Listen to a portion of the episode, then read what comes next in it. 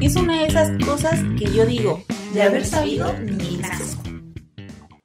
O sea, tú conoces a alguien, en el mejor de los casos pasan algunos meses o años tal vez, en que vas y conoces a su familia, conoces la tuya, no comparten un espacio al 100%, pero se conocen, cada uno en sus espacios.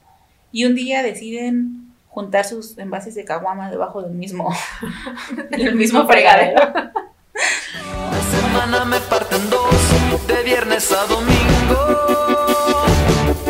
Tu visita me repara cuando no se conecta, entonces vivo. Quiero que te vengas a vivir todos los días conmigo. Quiero que te vengas a vivir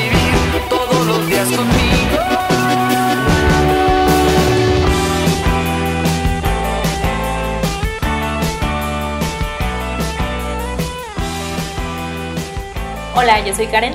Y yo soy Sol. Y bueno, después de esta temporada de ausencia, De vacaciones forzadas. sí, perdónennos quien se escuchas. bueno, pues nos quedamos en eh, la vida compartida, parte 1, y vamos a pasar a la parte 2. ¿De qué va a tratar la parte 2? La parte 1, para todos aquellos que todavía no escuchan el otro episodio y que ya deberían de escucharlo, Para que sean 16 escuchas. Trata sobre cuando compartimos la vida con los roomies, por ejemplo, o cuando nos vamos a vivir solas porque todo lo podemos. Y en este episodio, entonces, hablaremos de cuando ya la compartimos con él o la o le galán, Galane. galana. Una cosa que leímos antes de iniciar, unos minutos antes de iniciar este capítulo, fue precisamente cuánta gente estará en México con pareja. Digo, en el mundo lo ignoro totalmente, también en México lo ignoraba, hasta que ahora Google me abrió los ojos. Y resulta que de la población mayor de 15 años, eso me espanta un poco. Que la población ya se cuente como casada o juntada después de los 15. Ah, pero bueno, ah, entonces, de estas personas de esta población mayor de 15 años, 38 de cada 100 ya está casado o casada. Uno vive en unión libre. ¿Y cuántos te dije en soltería? Te dije 3 de cada 10. O sea, una, una gran parte de la población ya, ya se casó.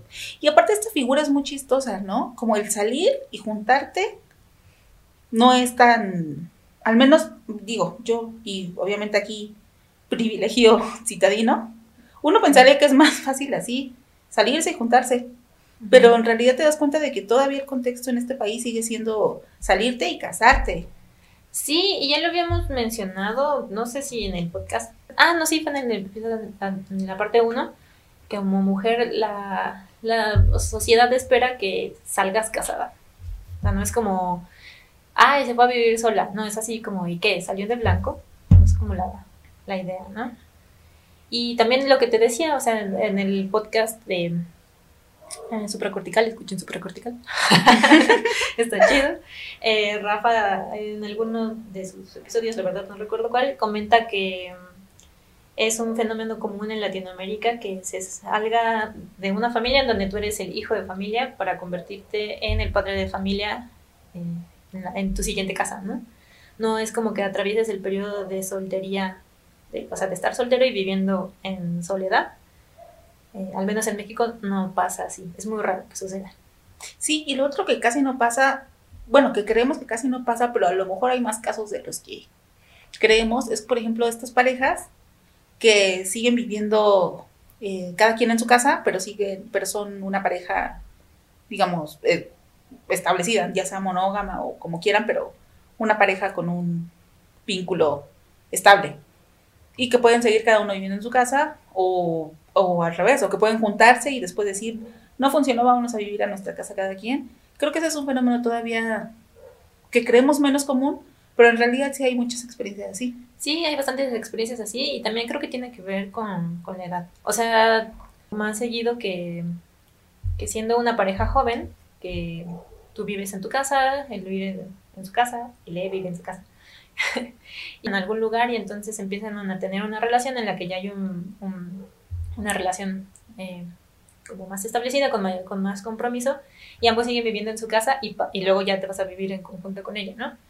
Y lo que es, lo que es al revés, que estés viviendo con alguien y de repente en algún un punto digan, bueno, vamos a seguir siendo una pareja y vamos a vivir en casas separadas. Creo que tiene que ver con la. Como lo que se dice de Frida y Diego. ¿Qué? Ah, cuando vivía cada quien en su, en su casa, precisamente para que cada uno pudiera tener como sus espacios creativos. Ya no sé hasta qué punto es real y hasta qué punto se ha mitificado por, por, pues sí, por, por todos nosotros el hecho de, de esto, de poder vivir separado para tener como tu espacio y que de vez en cuando se vieran para, pues sí, para compartir tiempo. Pues creo que depende de la historia de cada quien, pero en supracortical, Rafa también tiene un episodio sobre eso. De hecho, ¿saben qué? Quiten este episodio, váyanse. Sí. No, en realidad Muy creo bien, Karen. Creo que sí depende de cada caso. eh, y también depende mucho de- del vínculo, porque hay personas que, que eh, por ejemplo, o sea, continúan casadas, pero no tienen ese eh, vínculo que se cree que debe ser el, el estar casado con alguien, ¿no? O sea, como verte diario, convivir diario y estar así. Mm, no, o sea, no pasa, pero están casadas y se aman y, y viven separadas, ¿no? De hecho, en esta película de los, ah, los amantes permanecen, ¿se llama así? Ah, La solo los amantes sobreviven. ¿no? Ah, esa, ¿no? Los vampiros. Sí, Pues eso es. con esta tida, ¿no? Ajá, con Tilda y Loki, que no sé cómo se llama el actor. Pero Sí, ellos, ellos, Loki. ellos están en esta dinámica, o sea, viven incluso en países distintos. Y son vampiros y son eternos. Entonces, imagínate, imagínate que ames a una persona así a grado de que sea esa persona con la que quieres compartir tu eternidad. Pero imagínate vivir todos los días con esa persona. O sea, no creo que sea algo sano. Entonces, estos vampiros nos dan la gran lección de que se puede amar incluso estando en distintos países. Sí, creo que suena, suena muy bien también como, como argumento, como, como guion de película, porque también en la realidad, ¿qué, ¿qué tan difícil o tan fácil es vivir con alguien? O sea, tú conoces a alguien, los ves un par de veces, en el mejor de los casos pasan algunos meses o años tal vez, en que vas y conoces a su familia, conoces la tuya, no comparten un espacio al 100%, pero se conocen, cada uno en sus espacios. Y un día deciden juntar sus envases de caguama debajo del mismo, del mismo fregadero. ¿Y qué tan bien o tan mal sale eso? No lo sé. ¿A ti cómo te fue? Bastante bien, la verdad. Es ciencia vivir en pareja. Eh, lo volvería a hacer. O sea, si me preguntaran así, ¿lo harías de nuevo? Sí, lo haría de nuevo. Con todos sus pros y sus... Ah, ya, por eso pregúntala para el final del podcast. ¿Por qué? ¿En qué sentido? Sí, ya es así como de, y lo recomiendas y... ¿cuántos Ah, fueron? no, no sé, no sé si lo recomiendo. O sea, cada quien habla como le fuera en la feria y a mí me fue chido. no sé, o sea, no todas las parejas. eh, o sea, incluso pregúntale a él a ver si te contesta lo mismo, ¿no? ¿Quién sabe? Capaz y dice, "Ay, no, y ni me hables ella. y si la vi, ni me acuerdo. sí, quién sabe. O sea, ya ves que tienen. Ay, también estas cosas del matrimonio tienen unos. Unas eh, interpretaciones, sobre todo en el cine gringo, así como ser eh, espose de alguien, como si Mm, fuera el fin del mundo, ya tu muerte. La meta, ¿no? No, o la muerte, así. También. Sí, ya ves que incluso en las bodas a los novios les, les tocan la marcha fúnebre. O sea, ¿qué onda? Es que está bien interesante, fíjate, como desde varios puntos. Tú y yo ya somos treintañeras, empoderadas, eso sí, hermosas, todo. Pero, ¿cuál era tu visión de, por ejemplo, así, cuando tú eras una chamaquilla ahí, puber? ¿Qué pensabas de juntarte o de vivir con alguien? ¿Tenías como esta idea, así como, pensabas que te iba a pasar y cómo iba a ser? Ah, sí, yo, o sea, no, tal vez no tenía como tan definido el, el, la idea de vivir con alguien en un espacio, pero sí tenía la idea de tener una pareja. Y nunca había pensado en la idea del, del matrimonio, o sea, como, como que siempre había incluso rechazado esa idea, ¿no? De, sobre todo la parte religiosa y el vestido blanco y todo eso. Nunca, me, nunca fue algo que me llamara la atención. Ahora lo pienso distinto. Considero que las la matrimoniales. Ajá, y, el- y la, la figura matrimonial tampoco es ya como algo re- que, se, que que yo rechazo. O sea, me parece concubinato o, o como un matrimonio. Pero eh, la idea de vivir en, en pareja en, en, un espacio, pues más bien la, la, comencé a pensar ya hasta los, hasta los 20, o sea, pasando los 20. Eh, pero pues sobre todo fue porque estaba enamorada.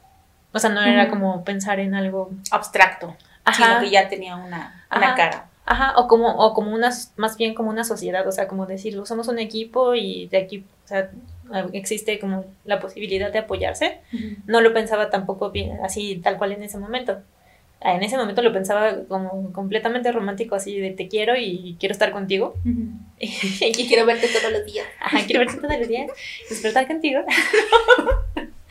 y, y, este, y sobre todo también en esta idea de, por ejemplo, sexual. Uh -huh porque cuando no vives con alguien, de repente buscar los espacios para tener intimidad. Uh -huh. Entonces, o sea, son, es más complicado, de repente también tienes así, por ejemplo, que gastar en hoteles, cosas por el estilo, y yo decía, con esto se puede pagar una renta. Lo que nos vamos a ahorrar. Ajá.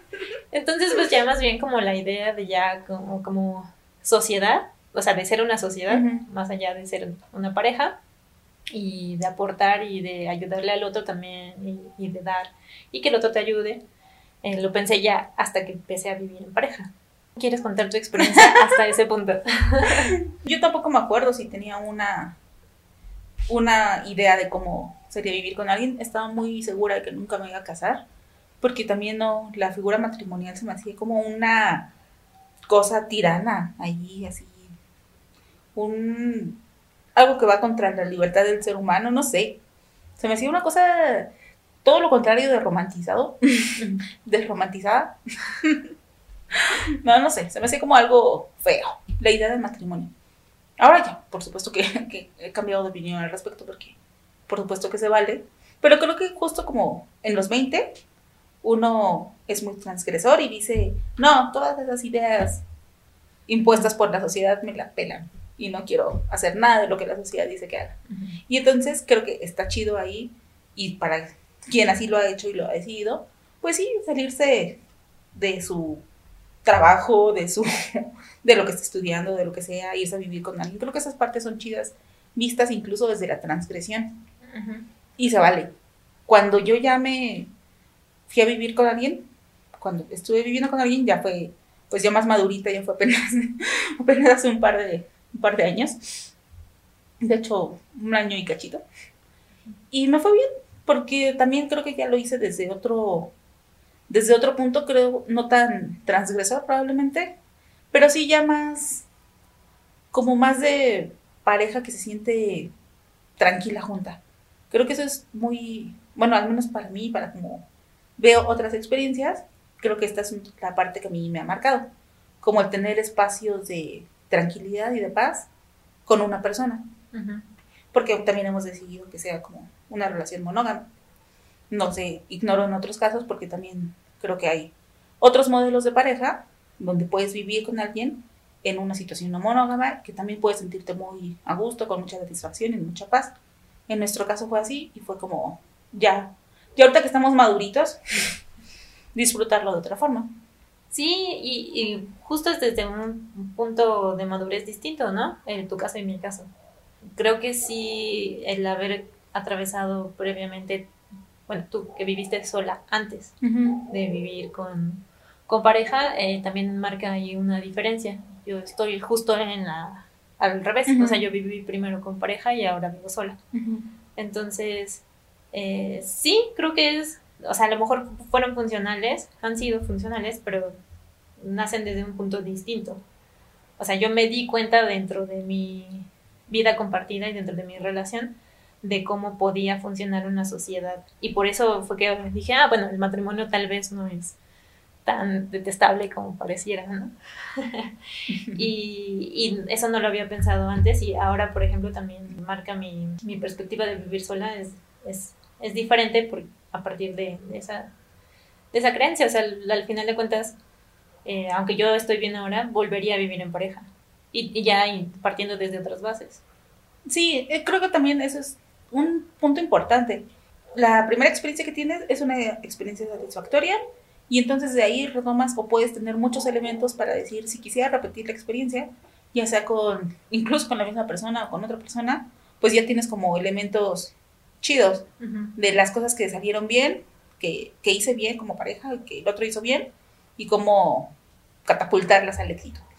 Sí, y, y es que sí, o sea, justo también tiene que ver de, la- de las experiencias, o sea, un- las experiencias cuando son satisfactorias, te dejan ese sabor de boca, ¿no? Porque a mí me ha pasado ahora que vivo sola que, que mi familia y algunas personas me dicen, ¿a poco no estás más chida viviendo ahorita sola, así, sin nadie que te diga qué tienes que hacer? Y fue así, de, "Vaya, yo, yo no tenía esa relación tampoco, ¿no? O sea, no era como que mi novio, mi ex, me dijera, ay, tienes que hacer esto, o compórtate de tal forma, o que no tuviera como libertad viviendo dentro de la pareja. O sea, solo son Ah, otras sí. dinámicas. No, pero es que aparte sí hay como esta idea, digo, mi círculo social que eres tú y otras cinco personas, no lo piensan así, Ajá. pero estoy segura de que en un círculo más amplio, la gente asume que ya cuando estás viviendo con alguien o, o en ya sea matrimonio, unión libre, como sea, sí hay una serie de candados que te ponen la relación. Ajá. O sea, pero lo tienen asumidísimo así como, ah, ya no te van a dejar este Salir. salir Ajá. o no sé, cosas así de O tienen que estar todo el tiempo juntos, así, o sea, día y noche. O este, eso te da entonces derecho a revisarle el celular. Ajá.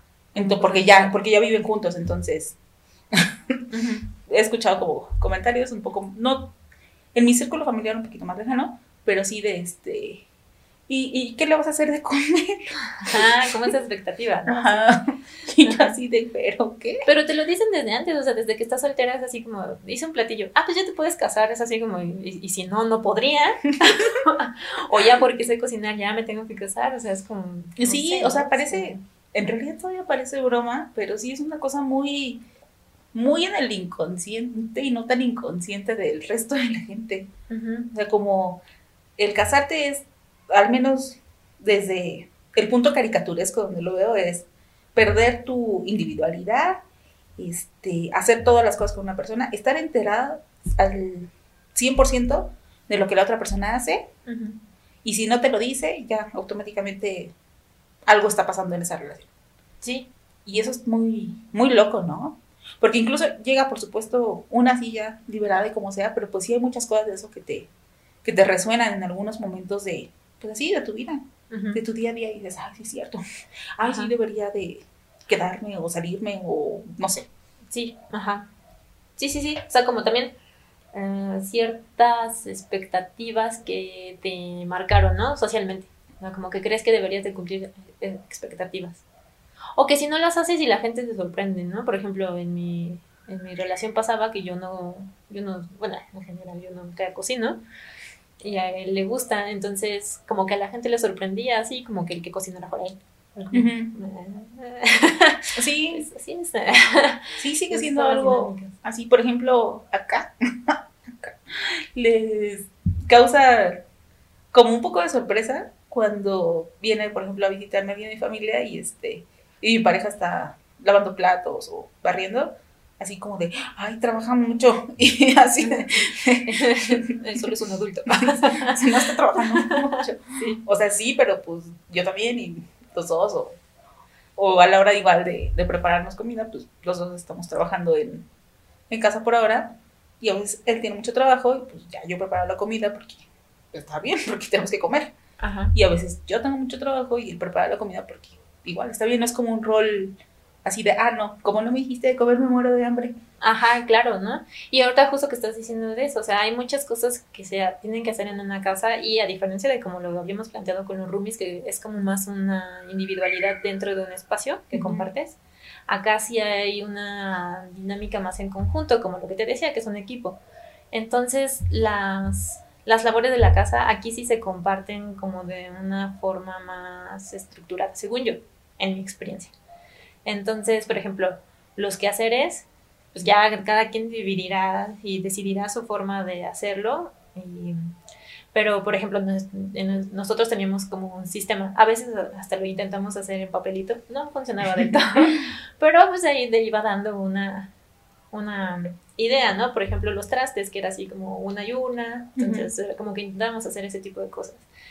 Y ya que él, él era más el que cocinaba, por ejemplo, yo solía preparar desayunos. O sea, como que ahí te vas coordinando y cada quien tiene su, su forma. El chiste, eh, según yo, es que lo puedas hablar. O sea, que puedas decir, bueno, mira, yo no soy buena para tender camas. Mi ejemplo, yo quise. Pero a lo mejor... ejemplo. Sí, pero así es como a lo mejor mm, me gusta lavar trastes, ¿no? Y Ajá. tú sufres lavar trastes. Entonces, o sea, como coordinar ese tipo de cosas. Yo todavía sufro lavarte las teas y ya sé que lo vas a escuchar, Carlos. Pero sufro cuando se les queda pegado la cosa. Ajá. Y siempre digo, ¿por qué no le ponen agua? Aunque sea un poquito para que se remoje y ya. Antes de, o sea, cuando lo dejas sucio, ¿no? Sí. Ah, ya. Lo demás no, realmente lavarte las teas sí me gusta. Solo no me gusta que estén pegados cuando, sobre todo en época de frío, que se les pega más. Y ahí está todo pegado y tú tienes frío y estás con manos. Pues sí, cada quien tenemos nuestras manías. Esa es, te digo, esa es una. Esa es una de las miles. Pero, por ejemplo, acoplar esas para vivir con alguien que no sea de una manera, pues, culera, así que, que un día termines peleándote y le digas, es que los trastes siempre están. Es como, hay que hacer todo un proceso para no llegar a eso. Y el proceso es decirlo, porque es muy complicado, o no muy complicado, pero sí se siente de pronto complicado decirle a la persona con la que vives, no me gusta esto. Sí. Sí, es complicado. Sobre todo también cuando no o sea, cuando esperas una reacción específica. O sea, cuando ya sabes que tal vez le va a molestar, y aún así le tienes que decir, ¿no? O que tal vez lo haga sentir mal o algo Ajá, así. sobre todo por eso. Creo que el hecho de vivir con alguien sí es estar como todo el tiempo consciente de que tienes una responsabilidad afectiva con otra persona Sí. y que sea la cosa desde más trivial hasta más grave, pues no quieres hacer que la otra persona se sienta mal. También creo que igual y ahí nos, nos, en general las personas nos presionamos mucho con eso porque creemos que desde donde estamos podemos destruir al otro.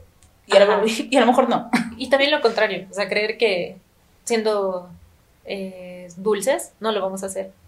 Y no, no, o sea, también en- cada quien es responsable de sus reacciones, de sus emociones. Entonces, nuestra...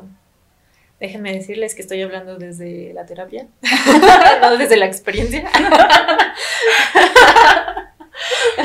Cada quien tiene que hacerse responsable de sus emociones. Entonces, nuestra, eh, nuestro deber o lo que sea, nuestra, nues- o sea, como pareja sería comunicar lo que nos gusta o nos disgusta y esperar que el otro pueda hacerse cargo de su propia reacción Claro, y de una manera clara, obviamente sin, sin decirle colera.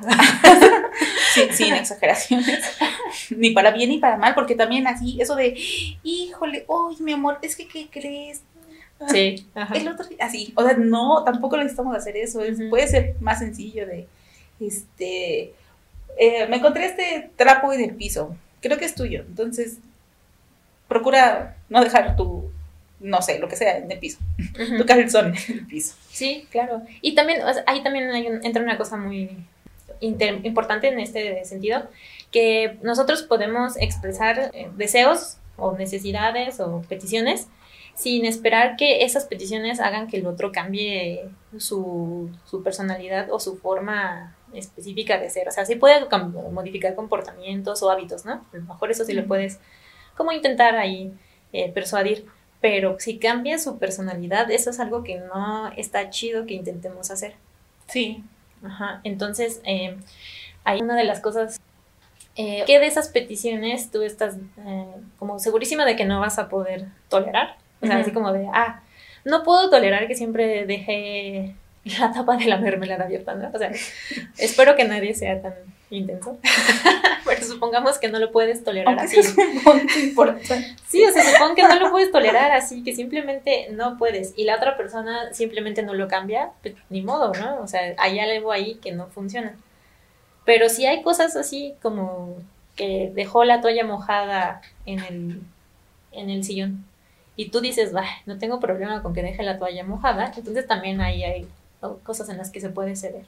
Sí, justo creo que es como un constante ir cediendo y también darse cuenta de que eres capaz tú misma como de corregir o de adaptarte a cosas que el otro necesita o que quiere y que para ti no son así mortales. No sé, por ejemplo, yo antes de, antes de vivir con alguien no era muy fan de tender mi cama luego, luego al despertarme. Ajá. A veces me levantaba, así, así, podía hacer todo lo del día y la atendía en la tarde y ya, uh, así, ahora di que así era, así me conociste. Pero justo cuando, cuando empezó a vivir con Carlos, pues ya me doy cuenta que él se tiende la cama casi inmediatamente a levantarse. Y al principio para mí fue así de, "Ah, ¿pero qué es esto?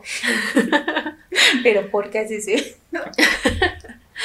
y entonces después dije, ok, no es tan difícil. Y lo empecé a hacer y ahora creo que ya, ya también lo tengo como, como en, la, en la rutina. Ya sé que, ah, sí, es levantarse, hacer esto, esto y tener la cama. Ujú. Y no me mata. Entonces creo que, eh, obviamente, eso es un ejemplo muy, muy trivial, pero creo que habla como de muchas acciones que podemos hacer o cambiar y que no necesariamente nos cambian la personalidad ni nos dejan, no sé, no, no dejamos de ser nosotros mismos por, por corregir, sí, o, o adaptarnos a ciertas cosas que, que quiere el otro. Ajá, sí, porque justamente también estás hablando de algo que se consideraría más como un hábito y no algo como un rasgo de tu personalidad. O sea, no te está pidiendo que cambies, eh, no sé, algo en específico, que no se me Ya no te pongas shorts o escotes o cosas así. porque- Ajá, Ajá, porque justo, digo, aparte ahí sería muy violento ajá. de su parte o de la parte de quien sea llegar y decirle a alguien, ya no te vistas de tal forma. Es que intentar cambiar a alguien desde ese violento,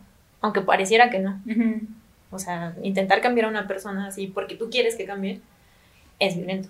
Sí, y eso es muy importante, no confundir con un hábito que evidentemente no está transformándote, ni violentándote, ni agrediéndote, como tender la cama, como cerrar este, los, los envases o cosas así, o ya de plano dejar de vestirte de cierta forma, dejar de hablar con ciertas personas, todo eso, que sí ya son cosas intrusivas. Sí, y que incluso podrían ahí desatar otro, otras problemáticas, ¿no? O sea, justo relacionarte con personas que, que te están aislando de tus círculos sociales, cosas así. O sea, ya, ya implica otros rollos de manipulación.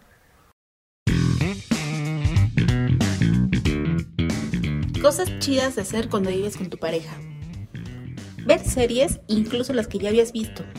Ahora ya puedes contarle a tu compañero por qué Betty la Fea es una joya atemporal y debe estar todo el tiempo en el top 10 de Netflix. Chismear. Nada como terminar una llamada junta del trabajo o pelea del grupo de vecinos de WhatsApp y comentarla ampliamente con tu pareja. Quejarse. Al fin puedes darle rienda suelta a tu profundo desprecio por todas las cosas que te cagan de este mundo con alguien que, suerte y en una de esas, odia las mismas cosas que tú. Estando a 10 minutos de casa, mandas mensajito diciendo, hola baby, ya casi llego y te compré una caguamita. Pones la serie que están viendo juntos, te traes el bol de las papitas, pero solo le pones salsa a la mitad porque gustos diversos. Aprovechando que está limpiando la casa, vas y le haces unos TikToks de Esperancita, te faltó esto. Discutir teorías importantísimas como si nos comeríamos el uno al otro en eventos catastróficos tipo un avión se estrella en la cordillera de los Andes. Preguntarse todos los días, ¿qué vamos a hacer de comer hoy? Porque ya para entonces repitieron los únicos tres menús completos que se sabía cada quien. Sextear. Porque cuando salen ahora es como, ay, al rato que llegue te voy a hacer esto y aquello. Y llega la noche y tal vez no se lo hacen porque ya están muy cansados, pero todo el día tuvieron la disposición y la inquietud, que es lo más importante. A veces no queremos hablar de estos temas incómodos y escatológicos, pero puede ser que tengamos un código para ir al baño. Puede ser retomado desde una muy buena estrofa de música punk en español, aunque la verdad es que con el tiempo y la confianza ya no te va a dar nada de miedo revisar el no sé qué me salió en donde no me da el sol.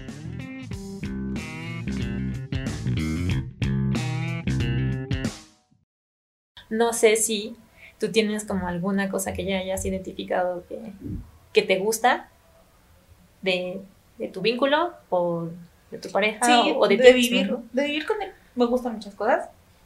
Qué bueno que me gustan muchas cosas porque ya me casé. Creo que sería un mal momento este para decir, no, fíjate que. fíjate que ya no. Pero um, a mí me gusta mucho. Sí, la. Es muy chistoso porque veo como es ordenado con sus cosas y yo no soy ordenada con mis cosas, aunque dentro de mi cabeza sí tengo un orden. Pero me gusta mucho ver cómo, cómo él ejerce así ese orden en otras cosas. Me, se me hace muy bonito. Una cosa que me gustó mucho de, de empezar a vivir con, con él fue como el gusto que desarrollamos por las plantas en común. Creo que es como un, un hobby que por supuesto puedes disfrutar con quien quieras, pero creo que cuando lo tienes con tu pareja es como, voy a sonar así bien, bien romantizada, pero creo que es muy especial. es que sí, porque es como ir cuidando, pues sí, plantitas y viendo cómo crecen y preguntarse, ah, ya le echaste agua y todo. y además es muy bonito como ir desarrollando ese gusto por, por algo en específico que aparte, pues sí, nos hace bien, es terapéutico. Tener una planta y crecerla es terapéutico. Sí, es lindo. Es lindo, las plantitas son chidas. Sí, entonces, bueno, eso fue uno, ver como su, su meticulosidad o su orden con otras también es interesante para mí, que lo veo como un caso de estudio, porque digo, yo no soy así, pero aún así me gusta. Y muchas otras cosas que uno dice, ah, no, esto, esto está bien, está padre, me gusta que, que sea así, que desarrollemos una rutina donde nos sentimos bien juntos, porque nunca siento que la rutina sea como suya y que yo sea un, ahí como un satélite. Entonces creo que está bien, o incluso estar dentro de la misma casa y estar separados, en cuartos separados, pero sentirte de alguna manera acompañado. Creo que eso es muy, muy característico, para mí al menos, de una convivencia sana. Sí, estoy de acuerdo con eso. Porque pienso y, y, o- y por supuesto que sé de casos donde puedes estar en la misma casa sintiéndote solo o sintiéndote invadido o sintiéndote este, mal.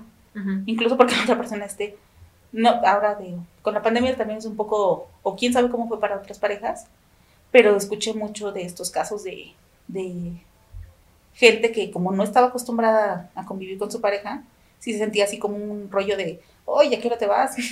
Ajá. Para ti que fue algo así que tú dijeras, esto es un punto chido que me quedo y me llevo a mi siguiente o a donde sea. Va por una línea parecida a la que dices de, de estar, estando en paz. O sea, justamente a mí una de las cosas que me gustaba mucho de, de estar eh, viviendo en pareja era que ambos podíamos estar haciendo nuestro rollo, cualquier cosa, uno en el celular, el otro leyendo, o uno escribiendo, el otro jugando, o sea, como cosas así, compartiendo incluso la misma habitación, aunque cada quien en su rollo, pero estar, ¿no? O sea, como que de repente eh, hacer un comentario así chistoso, ¿no? De que, ay, o sea, vi un meme y te ríes, ¿no? Y entonces el otro te echa una miradita así como, ¿qué, ¿De qué te ríes? Ah, mira. O sea, como esas convivencias en la que cada quien está en su, en su dinámica, pero la compartes de alguna forma.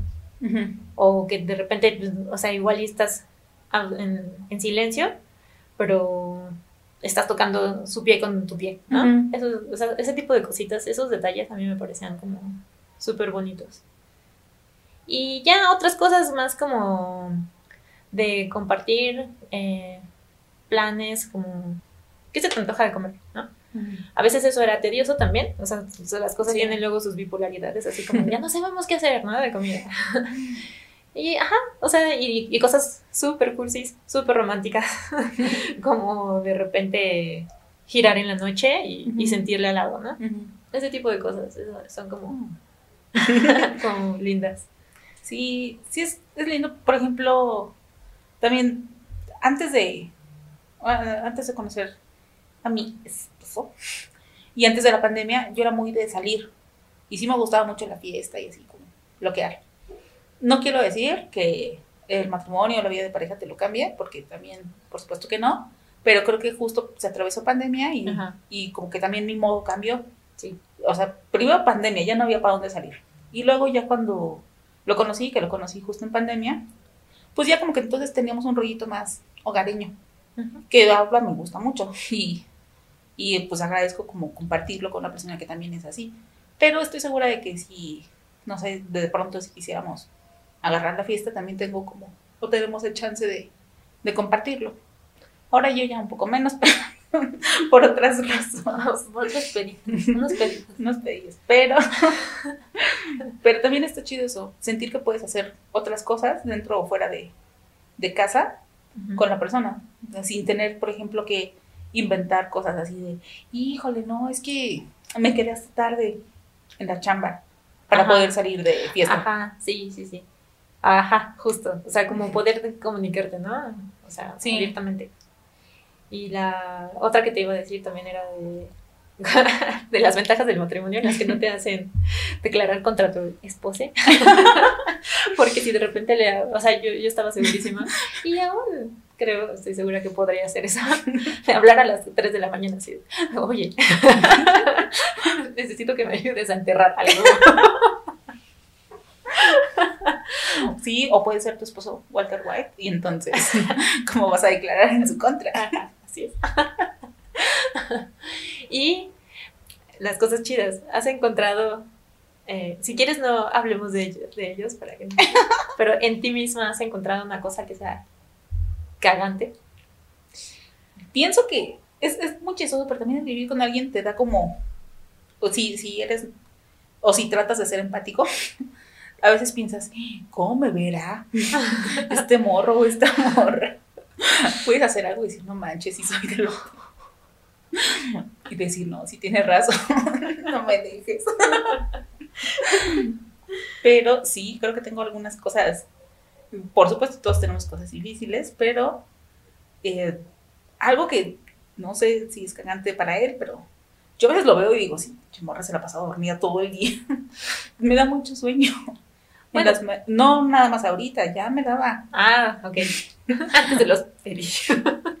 Antes de, de la situación, yo me quería quedar dormida como hasta las 10 y yo sería feliz en cama hasta las 10, 11 de la mañana. Y entonces a veces veía que él se, como que se despertaba antes y entonces ya me sentía yo como la mala influencia. Así de, ay, por mi culpa está aquí. O, por ejemplo, me quiero ir a dormir a las 11 de la noche, que para mí esa ya es una hora muy, muy, muy, Muy adecuada para... Claro, ya para estar más que dormido. Y entonces a esa hora a veces veo como que, pues sí, tal vez una persona más normal quiera ver una película a esa hora. Y yo ya estoy así de, "Mm, yo tengo sueño. Y por supuesto que a veces desde mi madurez le digo, ah, pero tú si quieres, quédate. Ajá. Aunque por dentro estoy así de, Vente a dormir conmigo. sí, no sé, me acostumbré ya como a acurrucarme un poquito para dormirme. Entonces cuando no sé, cuando no sube, lo siento, estoy como que con el sueño muy Ligero. Muy, muy ligero, ajá. Entonces digo, no, sí, ya, esto, esto puede ser cagante. Ya, ok. que decir, esta morra no se puede dormir sola. ¿A ti te ha pasado? Eh, no específicamente eso, pero Por levantarte muy temprano, sí. No, Bueno, sí, o sea, de hecho, nosotros teníamos horarios luego bien diferentes porque yo soy una persona más matutina. Él era más diurno. Entonces, eh, pero en realidad creo que nunca fue como un rollo. O sea, creo que lo que yo tengo cagante es que no sé gestionar mi enojo. Ah, bueno. Entonces, de repente, o sea, si algo a mí me hace enojar, pues, hago pendejadas en vez de solo decir y aceptar que estoy enojada y hago pendejadas. Y es donde entra la otra parte la que hablábamos antes, en donde el otro dice y comunica lo que siente. Ajá. Sí, ya, ya como en un término más serio podría ser eso. La ansiedad creo que... Creo que en general cuando tú sabes que tienes una condición neurodivergente o que necesitas que el otro sepa, hay que decirlo casi que al principio. No se dice si como el tema de primera cita, pero sí ya cuando estás viviendo con alguien o antes de vivir con alguien, creo que sí es necesario decirle, tengo esta condición. Pues sí puede ser como algo que no queremos que todo el mundo sepa, pero pues finalmente la persona con la que quieres vivir tiene que, que saber hasta dónde tú te sientes cómoda con algunas cosas, hasta dónde no, y cuáles no puedes controlar. Sí. Tú ya has eh, trabajado eso.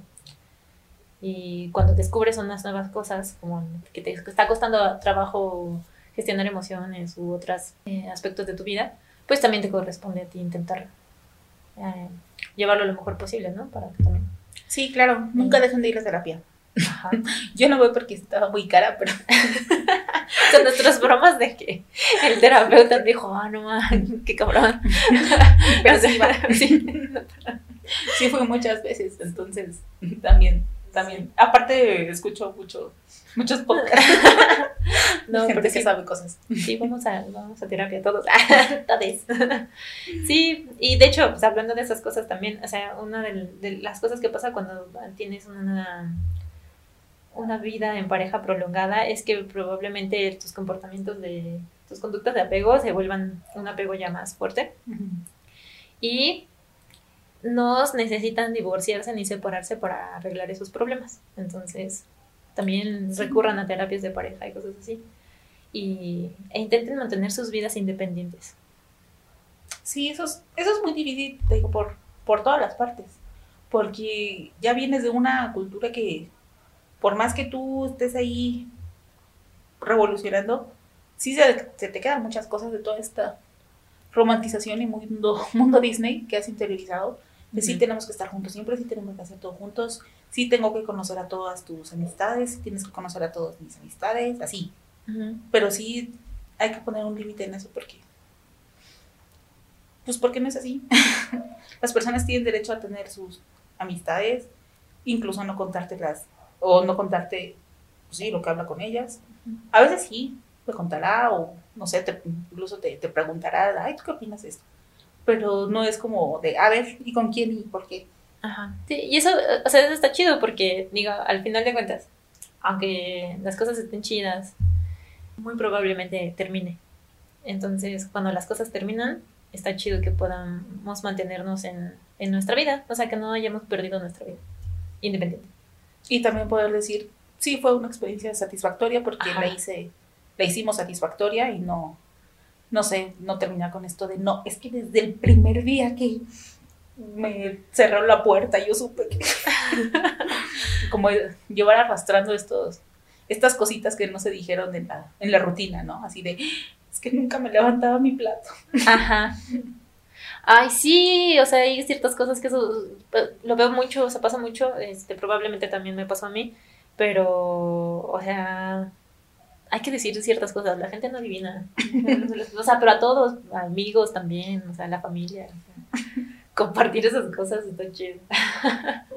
Sí, creo que ese es como un, un buen cierre cuando vives con alguien, parte de que puede ser la mejor relación del mundo y seguro quieres que dure toda la vida, pero si en algún momento termina, lo mejor es tener las, haberse dado experiencias satisfactorias el uno al otro en esa convivencia. Es que es muy intenso esto de pensar que, que estás dándole la confianza a la otra persona. Estás durmiendo con alguien a tu lado. Imagínate que no confías en la persona con la que estás durmiendo profundamente. Entonces, si estás ya otorgándole de esa confianza, pues también o sea, probablemente te la está otorgando también a ti. Entonces hay que cuidar esas cosas. Hay que cuidar a las personas también. Sí, hay que cuidar la cantidad de experiencias que les damos, que nos dan, evidentemente, eso ya queda ahí más en su responsabilidad, pero también ser en ese sentido responsable con uno mismo, poder poner límites, eso también es muy difícil. Poner límites desde el amor, Sí, no desde el egoísmo, ni desde el, ni desde la salida fácil de es que así soy yo, sino desde, desde el amor, cómo pones límites, también eso, eso daría para otro, otro episodio. cómo poner límites desde el amor es muy difícil. Es más, yo también lo digo desde la terapia porque Sí, muchas de La las cosas que estamos hablando ahorita es desde la terapia y no desde la experiencia. Pero, pero sí hay que hacerlo. ajá, Hay- Al menos hay que, hay, hay que intentar tratar este tipo de cosas desde el amor porque desde otros lados es muy difícil y termina siendo un termina siendo como un desahogo o un arranque de más que un más que un límite o más que una charla o más que una discusión termina siendo un un pedo. sí, Y por último, ¿con qué, qué le dirías tú a nuestros 15 escuchas que van a iniciar su vida o que ya están iniciando su vida junta con alguien? Pues esta frasecita que me encanta y que es muy difícil de poner en práctica, pues con eso, con la ayuda de la terapia, con la ayuda de la deconstrucción, de desaprender todas estas historias Disney, eh, amar sin poseer, estar sin invadir y vivir sin depender. Ay, qué bonito. ¿Y tú? Pues, fíjate que se me había ocurrido algo ahorita que estábamos hablando, pero ya se me olvidó. Te, te cautivo mi... Sí, me dejaste sin, sin palabras, entonces ya no voy a decir nada, pero. pero pues, estén ahí para darse experiencias chidas, darle experiencias chidas al otro, porque al final uno no sabe. Uno no sabe para quién trabaja. No, pero creo que sí, lo importante es que al final del día, cada día se vayan como a la cama pensando que están haciendo una cosa chida por el otro o por la otra. Ah, algo que sí iba a decir y que creo que es muy necesario para las personas que están como apenas en, iniciando la vida de pareja, pero creo que sí es muy importante hablar de temas incómodos. Creo que es súper importante decirse cosas incómodas, preguntarse por experiencias. Y si el otro pues, también no los quiere compartir, está bien, no los compartirá, pero yo creo que sí es importante tener charlas incómodas, incluso decirse, ¿qué pasaría si un día te hago esto o hago esto?